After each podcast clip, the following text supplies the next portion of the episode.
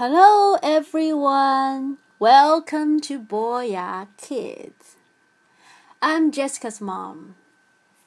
Today I'm here with a wonderful, wonderful story.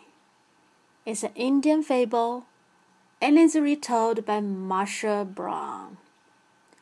It is a story of a mouse. A mouse? What happened to the mouse? Are you ready? Let's get started. Once a Mouse by Marcia Brown.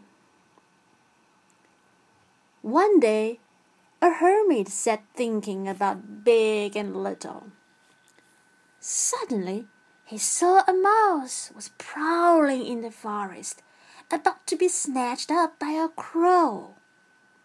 He hurried to help the poor little animal, and tearing him from the crow's greedy beak, and he carried him off to his hut in the forest, where he comforted him with milk and grains of rice.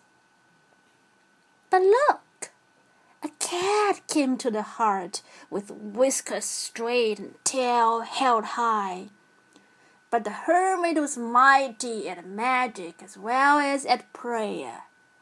When he saw the danger threatening his little pet, he quickly changed him into a stout cat. But that night a dog barked in the forest. Poor Puss ran to hide under the bed the hermit wasted no time in thinking about how big or so big and changed the cat into a big dog.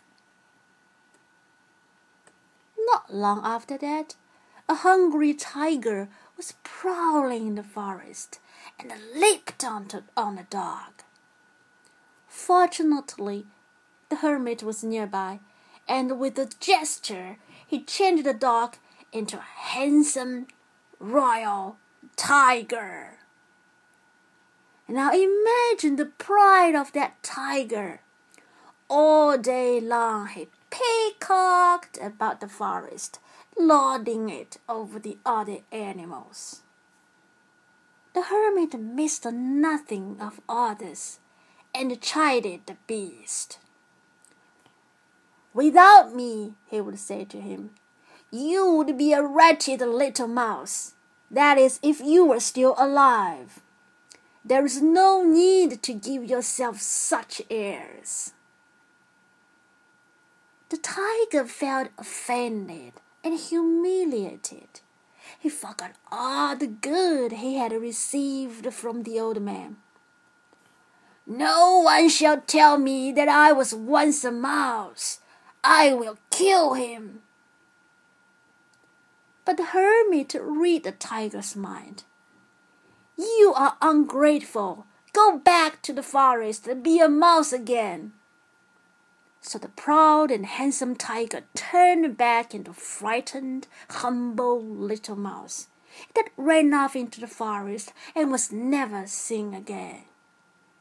And the hermit sat thinking about big and little. The end. Oh, such a poor little mouse. How ungrateful he was. You know, for many people, gratefulness comes a long, long way. So always be thankful. Always be grateful for what your mom and dad, your grandparents, your friends and teachers have done to you always remember to say thank you. Okay, that's all for today. See you next time. Bye bye.